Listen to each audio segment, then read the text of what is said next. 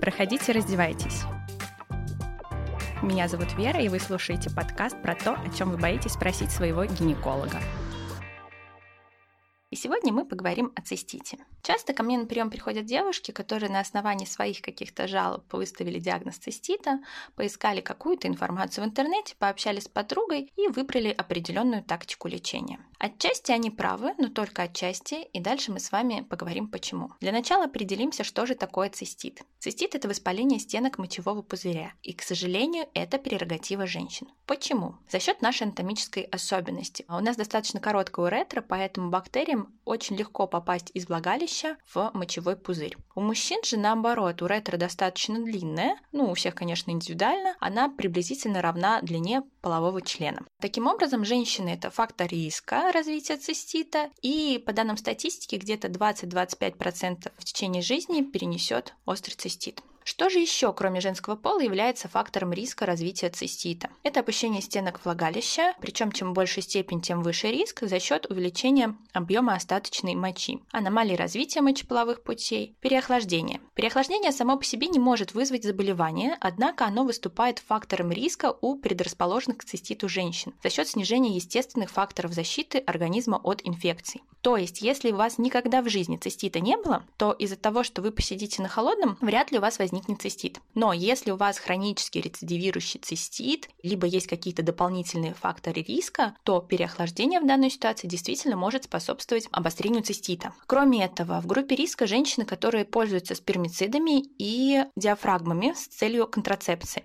Беременность и период климактерия – это факторы риска цистита за счет гормональных изменений в организме. Гиперактивная половая жизнь, новый половой партнер, либо частая смена половых партнеров – это тоже факторы риска развития цистита. Я ни в коем образе не чопорная, не моралист и не призываю вас к каким-то строгим жизненным позициям, но это просто информация к размышлению, не более того. Что же еще может являться фактором риска развития цистита? Это какие-то системные заболевания, приводящие к изменениям в иммунной системе, например, например, сахарный диабет. Это несоблюдение правил личной гигиены, бесконтрольный прием антибиотиков и нейрогенная дисфункция мочевого пузыря. Возбудителем острого цистита чаще всего является кишечная палочка. По некоторым данным, до 95% случаев э, вызваны именно кишечной палочкой.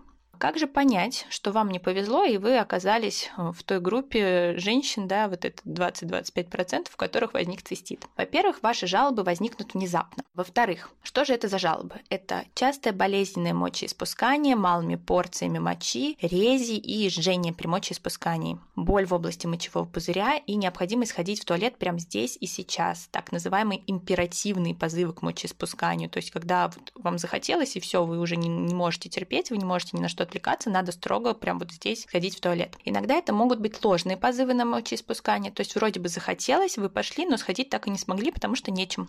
Примесь крови в моче может быть, либо моча может становиться мутной. Если у вас такие жалобы, то, скорее всего, это именно цистит. То есть, действительно, на основании ваших жалоб диагноз поставить можно.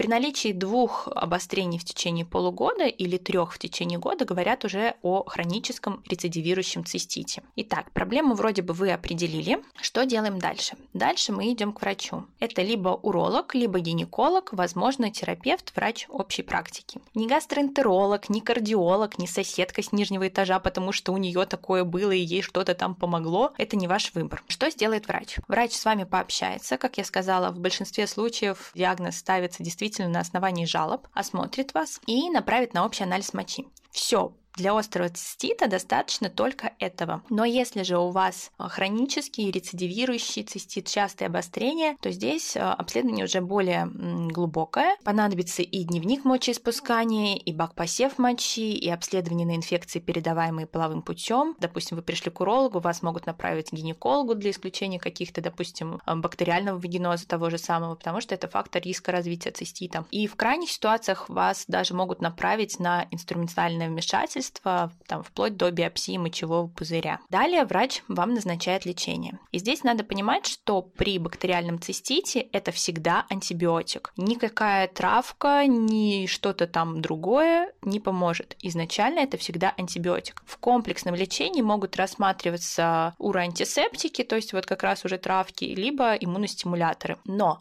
болит здесь сейчас и хочется помочь себе здесь сейчас. Что можете сделать в домашних условиях? Так как цистит э, весьма болезненная ситуация, можно рассмотреть вариант приема НПВС, то есть анальгетиков. Можно использовать грелку на низ живота, это значительно облегчает боль и тяжесть в области малого таза. Нельзя допускать обезвоживание, то есть важно пить там 2,5 литра жидкости, а может и больше. То есть чем больше вы будете пить жидкости, тем быстрее все бактерии будут вымываться из мочевого пузыря. Необходимо избегать острой, соленой, раздражающей пищи, кофе, алкоголя, цитрусовых соков до тех пор, пока у вас не утихнут симптомы цистита цистита, так как эти вещества могут раздражать мочевой пузырь и тем самым ухудшать ситуацию, да, усугублять частоту и интенсивность позывов к мочеиспусканию. Можно принимать сидячую теплую ванну, это по принципу, опять же, той же самой грелки. Вы погружаете промежность в горячую воду где-то на 15-20 минут. Это также снимает боль и дискомфорт. Можете попробовать прием растительных препаратов, но это вот исключительно до того, как вы попадете к врачу, и врач вам назначит лечение. Если вы заметили связь между половым контактом и обострением цистита, в нашей литературе такое состояние называется посткоитальный цистит, но, кстати, такого термина в европейских стандартах нет. То есть здесь уже следует рассмотреть некоторые общие рекомендации. Здесь будет профилактическое использование антибиотиков либо до, либо после полового акта. То есть сколько половых актов, столько приема антибиотиков и будет. Употребление большого количества жидкости – это общая достаточная рекомендация в плане цистита. И принудительное мочеиспускание сразу после полового акта. Личную гигиену здесь мы рассматриваем именно спереди назад, после коитуса, после дефекации. И желательно тогда не использовать спермициды и диафрагмы в качестве метода контрацепции. Есть еще такой экспериментальный метод – это операция по перемещению уретры, так как посткоитальный цистит часто рассматривается за счет того, что уретра несколько не так расположена у женщин с посткоитальным циститом. Вот, но это еще в рамках экспериментального метода. Что может быть, если не лечить цистит? На самом деле осложнения цистита бывают редко, особенно при быстром и правильном лечении практически никогда. Но к осложнениям цистита все же относятся это пилнефрит, то есть воспаление почек. Это когда инфекция из э, воспаленного мочевого пузыря поднимается наверх и попадает в почки, да, тем самым воспаляются почки. А, но еще раз, это достаточно редкое осложнение. Здесь оно выступает в качестве, там, если у вас предрасполагающие факторы еще какие-то есть, допустим, сахарный диабет, и вот у вас цистит, который вы не лечили вовремя, и вот это уже есть вариант развития пилнефрита, либо беременные. Вот их тоже важно пролечить вовремя. Что надо сделать на этапе подготовки к визиту к врачу? Первое – определиться с вашими жалобами, что действительно вас беспокоит. Когда эти жалобы возникли и от чего? Какие препараты вы принимаете на постоянной основе, либо уже выпили, чтобы помочь себе при цистите. Обязательно надо записать вопросы, которые бы вы хотели задать врачу, потому что очень часто женщина выходит из кабинета и потом вспоминает, вот, а это я забыла спросить. Что будет являться мерами профилактики цистита? Клюквенные соки, таблетки на основе клюквенного сока часто рекомендуется для снижения риска рецидива инфекции мочевого пузыря. Тем не менее, последние исследования показывают, что эти методы неэффективны, как считалось ранее. Но попробовать вы, в общем-то, можете. Самое главное – пить больше жидкости, особенно обычной воды. Чаще ходить в туалет, потому что при каждом мочеиспускании микроорганизмы с мочой вымываются из мочевого пузыря. Необходимо исключить ношение тугого синтетического нижнего белья, исключить использование спермицидов, если вы ими пользуетесь, исключение спринцеваний и необходимо уделять внимание гигиене. То есть это правильно подмывание спереди назад, а не сзади наперед, потому что иногда и такие истории имеются. То есть мы принципиально подмываем спереди назад, чтобы микрофлору кишечника не заносить во влагалище. Не использовать раздражающее мыло, опорожнять мочевой пузырь как можно скорее после полового акта и подмыться лучше после полового акта. И избегайте использования всевозможных дезодорантов, аэрозолей для промежности, потому что это все тоже фактор риска раздражения уретры.